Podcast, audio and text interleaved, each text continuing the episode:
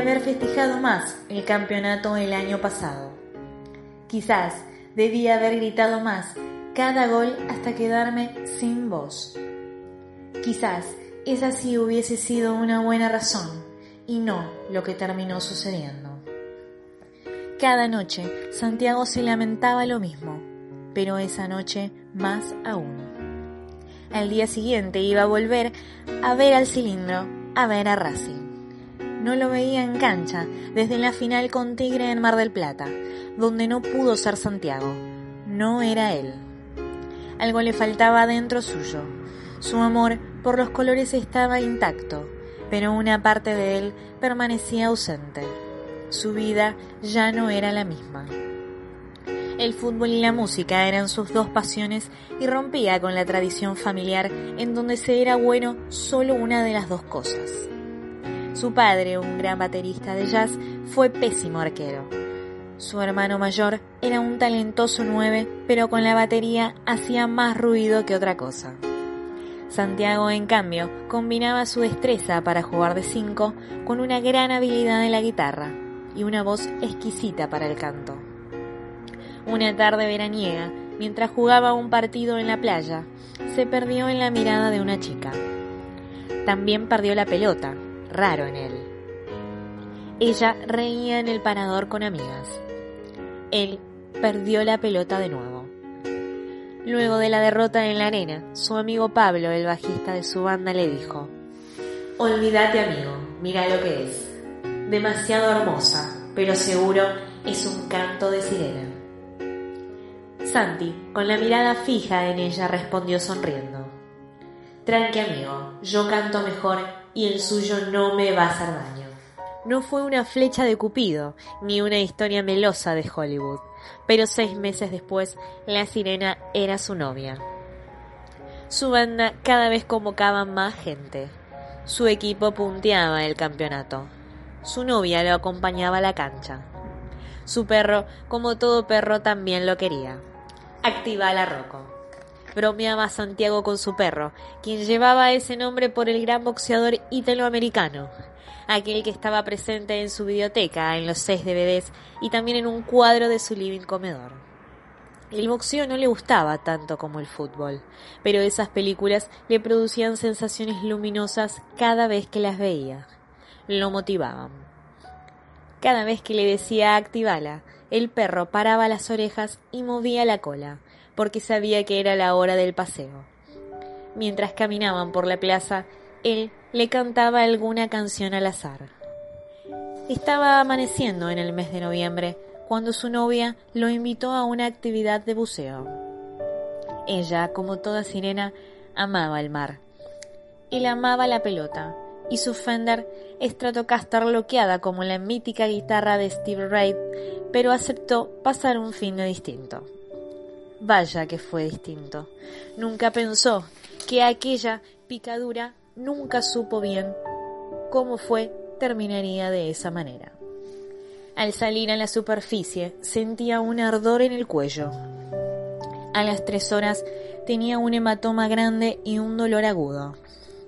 El lunes tuvo que ir al médico porque el dolor era insostenible.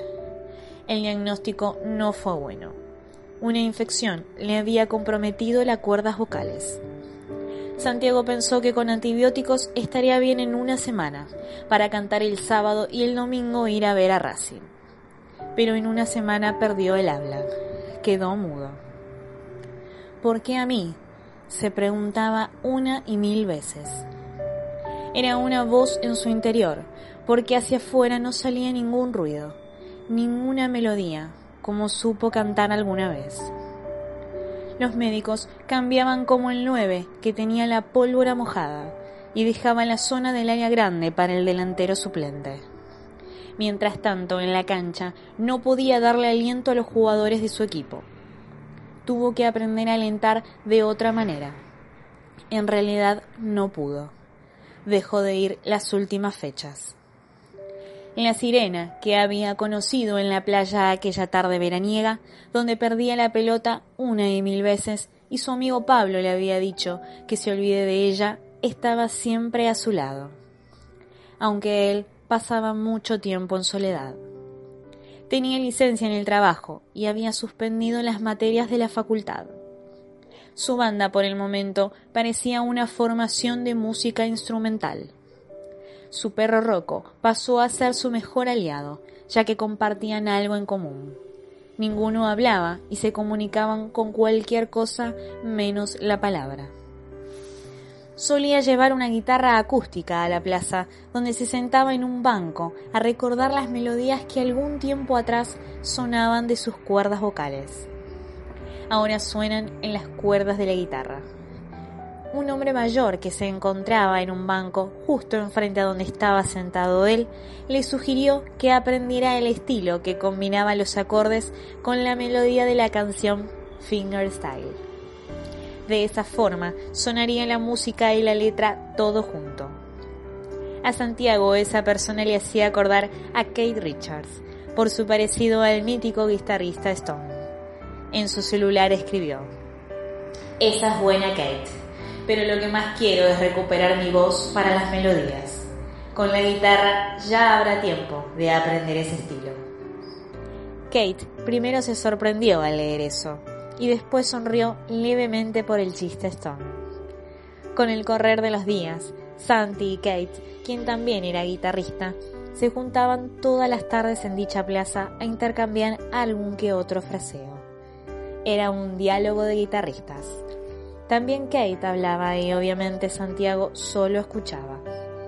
El viejo Richards era sabio, no solo con el instrumento, sino también con las palabras le dijo a Santiago, ante las muchas veces que él escribía porque a mí, que si la vida se pudiera manejar tal cual un pequeño niño maneja un dron, todo sería un camino de rosas demasiado fácil de transitar.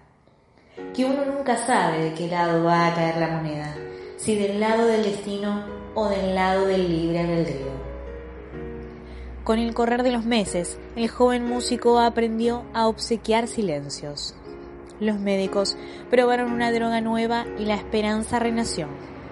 El viejo Richards le había pedido que crea, que crea en algo.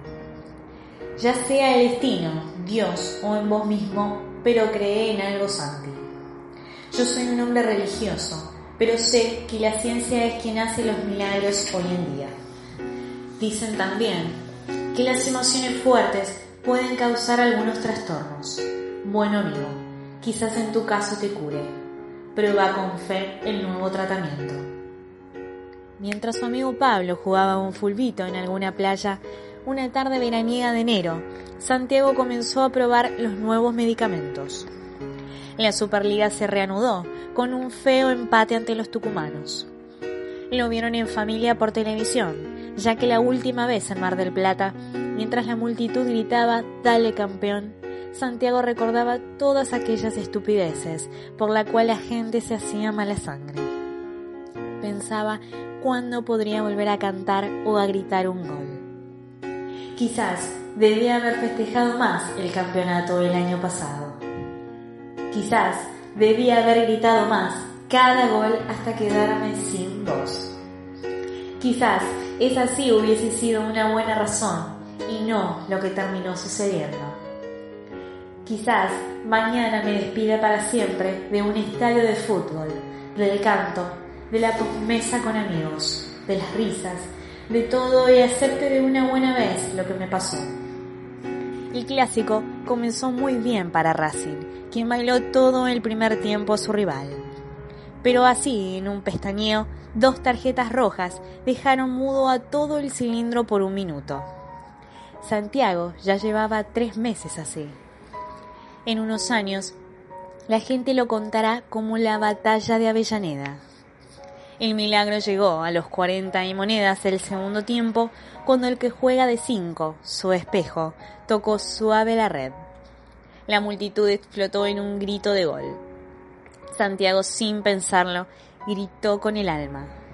Él no se escuchó, pero su novia y su padre sí. El grito de gol fue tan grande como pasajero pero su voz había llegado al cielo. Cuando le pidieron que hable de nuevo, apenas le salía un susurro de la garganta.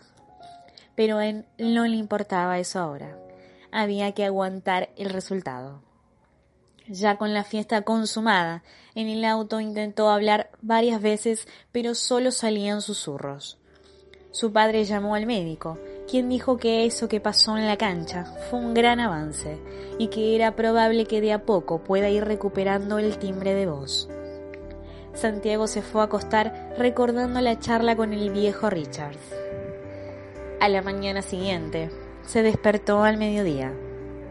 No se animó a decir nada, por miedo que la frustración sea igual de grande a la felicidad por el partido del día anterior. Abrió las redes sociales para saborear la hazaña conseguida con nueve jugadores, sonrió varias veces y en cierta parte era feliz, al menos por un rato. Rocco estaba tirado en el living cuando pasó al lado suyo. Santiago tomó coraje, ya no tenía nada que perder.